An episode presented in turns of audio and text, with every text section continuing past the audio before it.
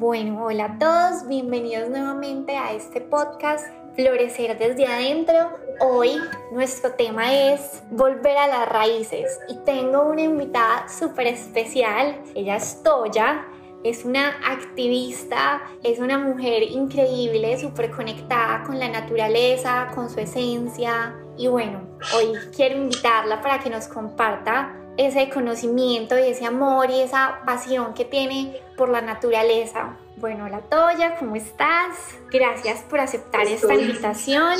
Gracias a ti, gracias por abrir este espacio, bueno, por poder eh, conversar desde el corazón, desde el alma, desde lo que nos resuena, desde lo que nos mueve. Es un honor eh, realmente poder estar aquí contigo conversando.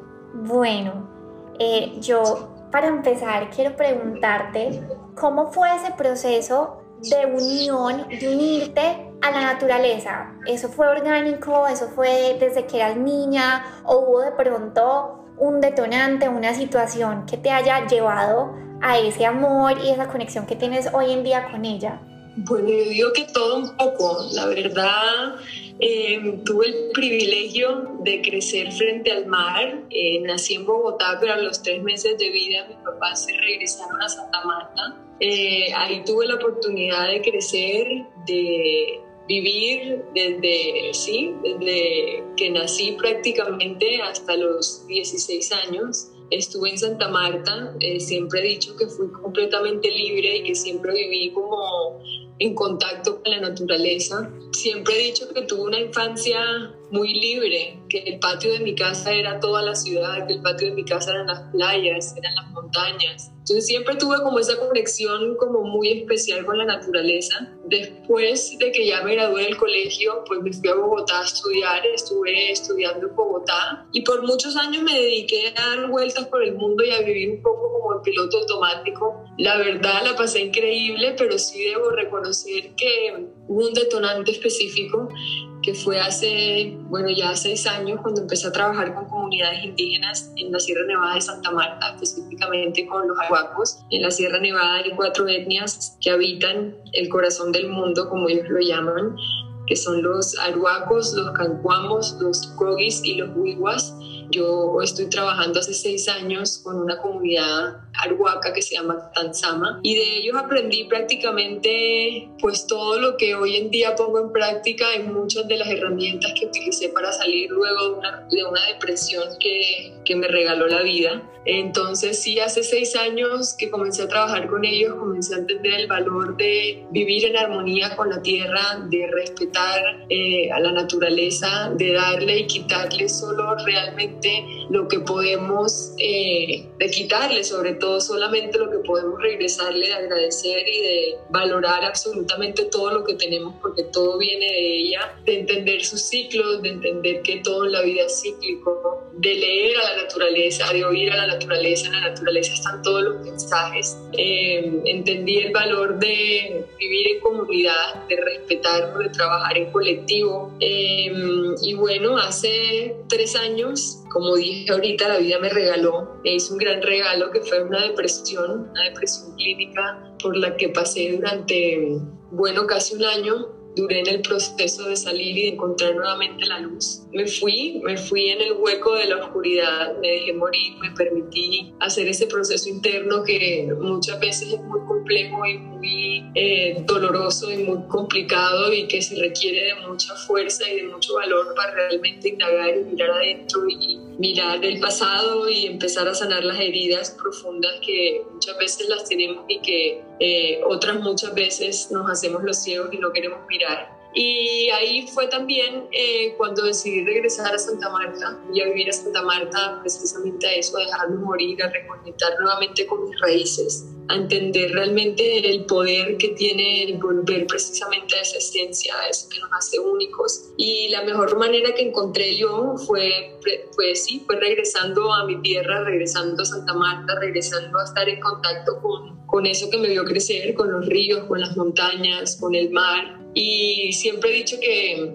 que mi gran medicina fue eso, ¿no? Eh, la naturaleza, estar en contacto con la naturaleza y la meditación y el yoga. Pues siento que fueron como las dos grandes herramientas y mis dos grandes salvavidas en ese momento.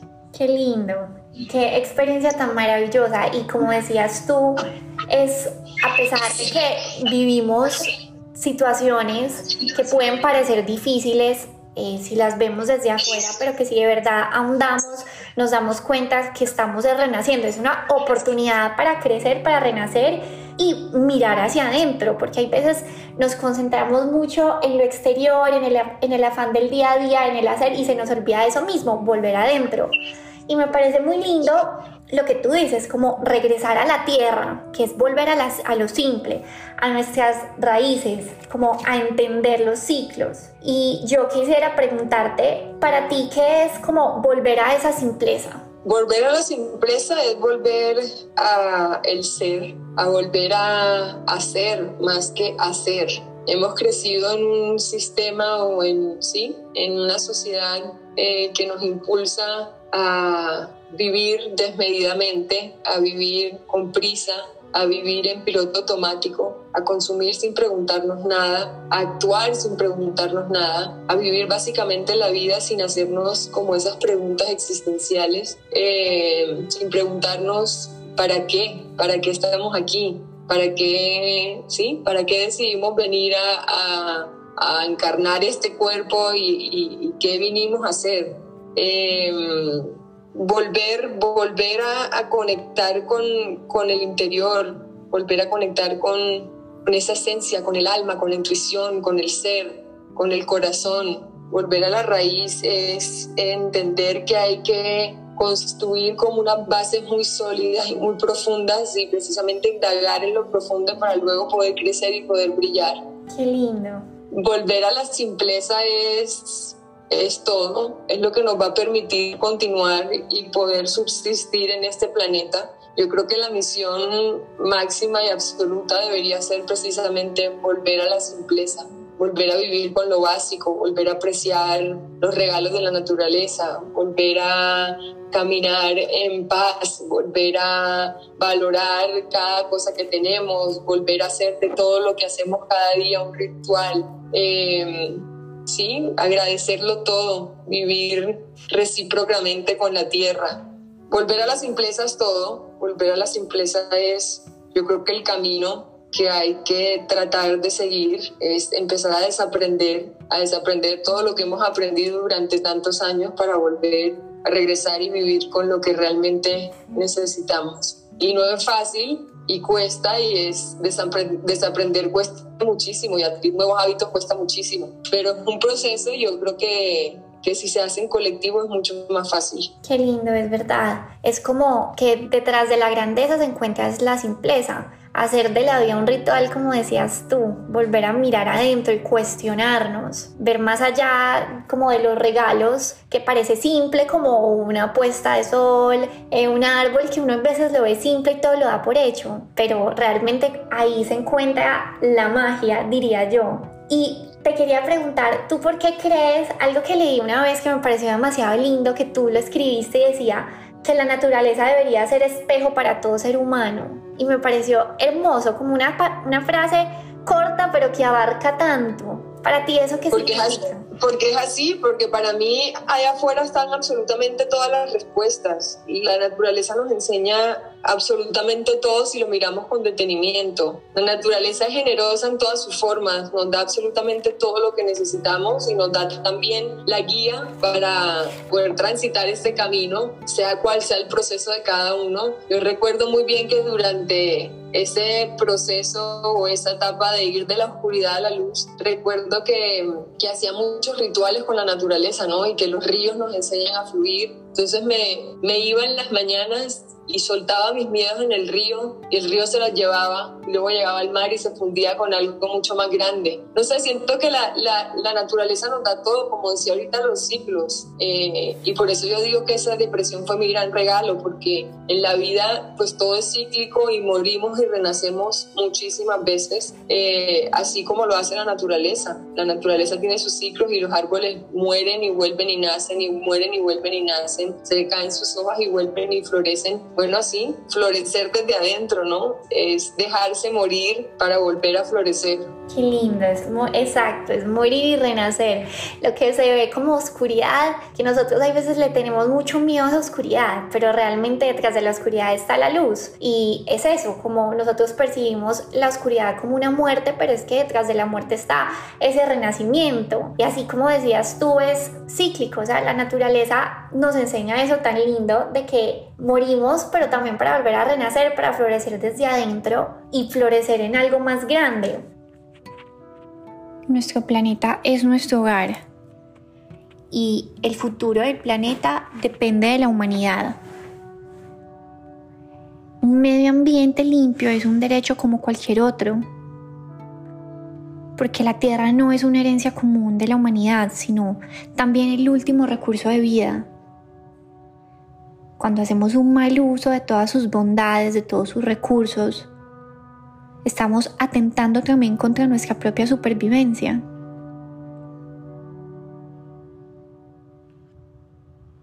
También tenemos que pensar en las otras generaciones que están por venir.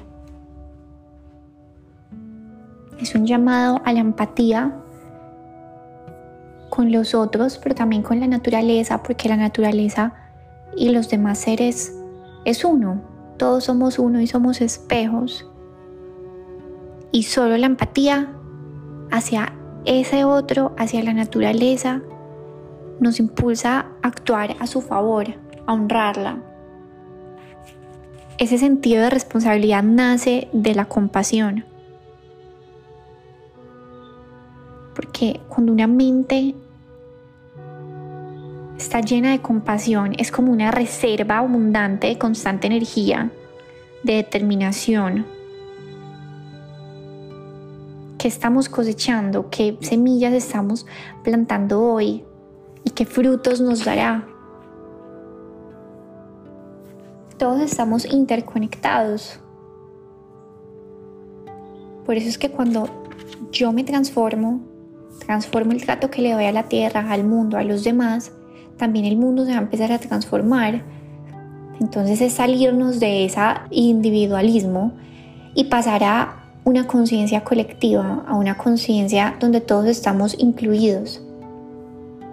Bueno, Toya, y te quería ahora preguntar que nos cuentes sobre tu proyecto, tu hijo, que lanzaste hace ya casi un mes. Que nos cuentes un poquito de ese proyecto tan especial, de devolverle a la tierra todo lo que nos ha dado. Bueno, yo siento que, que hacia allá también tenemos que ir todos y es a pensar como en esa gran crisis que realmente nos afecta a todos por igual, que es la crisis eh, medioambiental o el cambio climático, como lo llaman, o el calentamiento global, tiene muchísimos nombres y hay muchísima información afuera. Yo creo que por eso también como que no nos hemos tomado muy en serio el tema de, de la crisis ambiental. Yo a mí no me gusta llamarlo cambio climático porque al final el cambio climático es algo que es evidente, que ha sucedido ya muchas veces. El problema es el uso desmedido que tenemos cada uno de nosotros frente a todo lo que consumimos y a todo lo que hacemos y buscando precisamente ese devolverle a la tierra, ese agradecerle a la tierra esa gran enseñanza que me dieron los indígenas, que es regresarle a la tierra en la misma medida en que le quitamos. Eh, junto con unos amigos creamos un proyecto que se llama Reserve, un proyecto que nace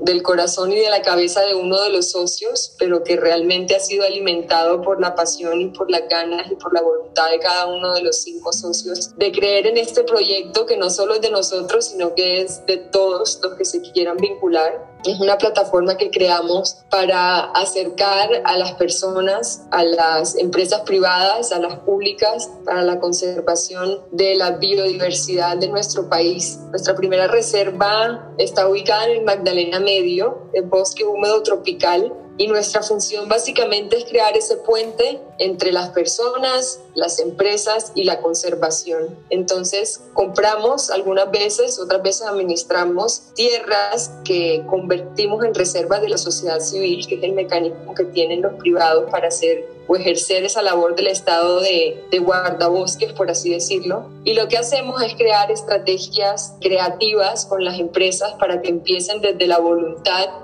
a crear cambios y a migrar hacia prácticas mucho más sostenibles y donde todos pueden vincularse a la conservación. Entonces, por ejemplo, Trabajamos con la industria textil, que es una de las industrias que más contaminan en el planeta, y empezamos a hacer cambios estructurales desde adentro de las empresas y empezamos a que ellos también vinculen a sus consumidores. Entonces, por ejemplo, con la ropa lo que hacemos es cambiamos las etiquetas, que por lo general las etiquetas son basura, no sirven para nada, y las reemplazamos por etiquetas germinables, que aparte de sembrarse y volverse árboles, también conservan un metro cuadrado de tierra de la reserva que ya estamos protegiendo.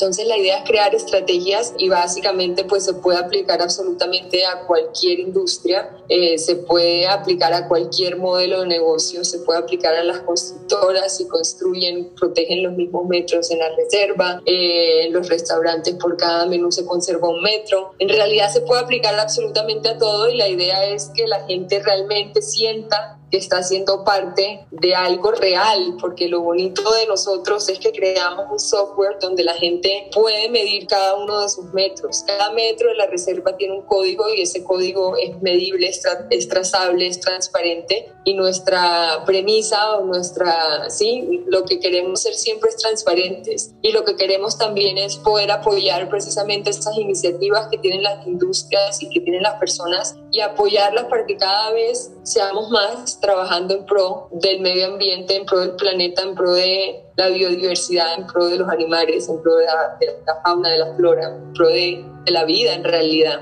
Qué lindo, me parece increíble y gracias por ese impacto que estás haciendo en las otras personas. Y es eso, es ser consumidores más conscientes, es ser personas más conscientes de que nuestro impacto y que no queremos dejar una huella negativa en la tierra, sino contribuir y devolverle todo eso que nos da cada día, porque creo que todos somos parte del mundo, como el mundo también hace parte de nosotros. No somos algo ajeno. Y es hermoso porque yo siento que durante esta pandemia y este tiempo ha sido un despertar maravilloso, ha sido como una, un llamado, una alerta a entender que estamos conectados, que no somos ajenos a la naturaleza. Y es despertar esa conciencia universal, ese despertar colectivo desde la compasión, pero también desde esa responsabilidad de la que tú hablas. Te afecta a ti todo lo que te pasa a ti y me afecta a mí. Todo lo que pasa, yo creo que con esta pandemia lo vemos muy claro. Todo lo que pasa en un extremo del planeta nos afecta a los que estamos de este lado del planeta. Somos una gran malla y esto también me lo, me lo enseñaron en las comunidades. dijeron que somos una gran red de hilos transparentes que cuando uno se mueve el resto se tambalean. Entonces tenemos que empezar a pensar precisamente en colectivo, empezar a pensar en que mis acciones afectan absolutamente a todos por igual y que sí, que somos uno. Suena ambiguo y a veces es difícil de entenderlo, difícil de integrarlo, pero definitivamente somos parte de este gran todo y a veces nos creemos los dueños del planeta y por eso estamos pues en la situación que estamos, por creer que podemos controlar todo, por creer que podemos adueñarnos de todo, por creer que podemos explotar todo a nuestro antojo, por creer que podemos consumir más de lo que la tierra puede darnos o más de lo que o de la capacidad de la tierra puede regenerarse. Entonces sí, empezar a pensar en colectivo empezar a pensar en, o a repensarnos como sociedad, a repensarnos como, ¿sí? Cómo nos comunicamos, cómo interactuamos, cómo nos apoyamos, empezar a construir sociedades más amorosas, más compasivas, más generosas, eh, menos egoístas, menos individualistas, ¿sí? Empezar a trabajar en comunidad por un bien común, valga la redundancia empezar a pensar que, que, la crisis ambiental es una crisis que sí nos afecta a todos y que cada vez va a ser más evidente y empezar a trabajar desde ahí, entre todos. Así es, es como algo tan simple como decir somos uno y a la vez tan complejo, pero es un trabajo de día a día, desde pequeñas acciones uno puede ir aportando al mundo. Eh, no sé, conservar más el agua, eh, ser consumidores conscientes, que es que nos que llevamos puesto, que comemos. Es, yo creo que es como hacerlo desde pequeñas y simples acciones que a la final van sumando y haciendo como de este mundo uno y un mundo más compasivo, más responsable. Porque como tú decías ahorita, hay veces nos sentimos como dueños de esta tierra y nos olvidamos de sus bondades y a veces las sobreexplotamos y no tratamos de la manera que deberíamos, olvidándonos de todo lo que ella nos ha dado. Entonces me parece demasiado hermoso lo que te dijo, lo que aprendiste de esta comunidad que dices que somos hilos conectados y así es, somos hilos transparentes conectados que hay veces no vemos, pero siempre va a haber esa conexión, siempre, o sea, como que tú soy, tú eres yo y yo soy tú. Somos espejos y estamos todos conectados. Decimos también respetar los frutos de la naturaleza, pero también es entender que nosotros somos fruto de ella. Ella es nuestra madre, ella nos sostiene, nos alimenta, nos da un techo. Y es tan simple como decir que si servimos a la naturaleza, la naturaleza nos va a servir a nosotros, porque estamos conectados, porque es una energía constante de dar y recibir. Y hay veces es triste como esta energía está desbalanceada. Entonces nunca es tarde para replantear nuestras acciones, nuestra mirada y ver la naturaleza como esa madre bondadosa, pero que también nos necesita, porque ella es sabiduría, ella es fuente de luz. Y cuando miramos con detenimiento la naturaleza, podemos comprender mejor el mundo, porque detrás de la naturaleza funciona igual que nosotros, funciona igual que todo, con sus ciclos, sus calmas y esa forma de expandirse. Esta es una invitación a ver la naturaleza con otros ojos, a conservarla, a preservarla, a regresar a la tierra y volver a lo simple, volver a lo mundano, volver a esa esencia, a nuestras raíces, a lo realmente importante, porque nos fundimos en el afán de la vida y se nos olvida lo natural, lo que realmente vale. ¿Y qué más necesitamos? ¿Qué más experiencias tenemos que vivir para abrir los ojos? Este es el momento. Toya, si tú me pudieras decir en tres palabras qué significa para ti la naturaleza, ¿cuáles serían? Generosidad, guía y amor. Generosidad, guía y amor. Qué lindo. Y bueno, ya para terminar, ¿qué mensaje le dejarías pues como tú a esas personas para que despierten más esa, esa conciencia de volver a las raíces, de amar a la naturaleza, de conectarse? Bueno, que de ahí venimos y que hacia allá vamos, que la tierra tiene el mismo latido de nuestro corazón, que si logramos sincronizar nuestros latidos del corazón al latido de la tierra, vamos a poder transitar esta vida con mucha más alegría y con mucha más paz y con mucha más tranquilidad. Y bueno, y un mensaje que sí quiero dar y es que todos somos influenciadores y todos podemos hacer un cambio y todos tenemos la capacidad de con nuestro ejemplo empezar a cambiar los hábitos y empezar a cambiar la forma en la que ven las personas que nos rodean, la manera de vivir. Entonces todos tenemos esa capacidad y todos podemos hacerlo. Y precisamente desde nuestros actos, desde nuestros consumos, desde nuestros hábitos, logramos hacer realmente un cambio. Siempre estamos pensando o poniendo el problema fuera en los gobiernos y en las grandes empresas, pero en realidad el cambio comienza por nosotros, el cambio comienza desde lo individual, el cambio comienza desde el interior, el cambio comienza desde caminar sobre esta vida de manera consciente. Entonces sí es preguntarse eh, todas las mañanas qué puedo hacer para aportar o para regresarle a la tierra algo. Y que nunca nos creamos que somos pequeños para generar un gran cambio. Todos podemos hacer un gran cambio. Es verdad, todos dentro de nuestra realidad podemos generar un cambio y cada pequeña acción va sumando. Y bueno, Toya, te agradezco de todo corazón por haber aceptado esta invitación, por compartirnos estas palabras. Espero que pueda llegar a muchas personas. Gracias por generar ese impacto y recordarnos, ser esa vocecita hoy que nos recuerda que todos somos uno, que la naturaleza no es algo ajeno a nosotros y que como tú dices todos somos influenciadores y todos podemos cambiar este mundo si lo hacemos desde el amor, desde la compasión y ver la vida siempre con esos ojos de amor y de respeto por mí. Cuando yo me respeto a mí, respeto al otro, por ende también estoy respetando esa naturaleza, esa madre que nos lo da todo. Así es, así tal cual, ni una palabra menos ni una palabra más. Vale, muchas gracias de verdad por, por invitarme, por dejarme contar pues aquello que mueve mi alma. Me encanta, me encanta estar aquí, me encanta ser parte de tu proyecto. Y bueno, ojalá la gente que nos esté viendo eh, les resuene esto que hablamos, esto que decimos, que, que, bueno, que sí, que viene del corazón y que viene de, de las profundas ganas de que haya un cambio y un despertar colectivo. Y bueno, gracias a ustedes por escucharnos y ser parte de este podcast. Que tengan un lindo día.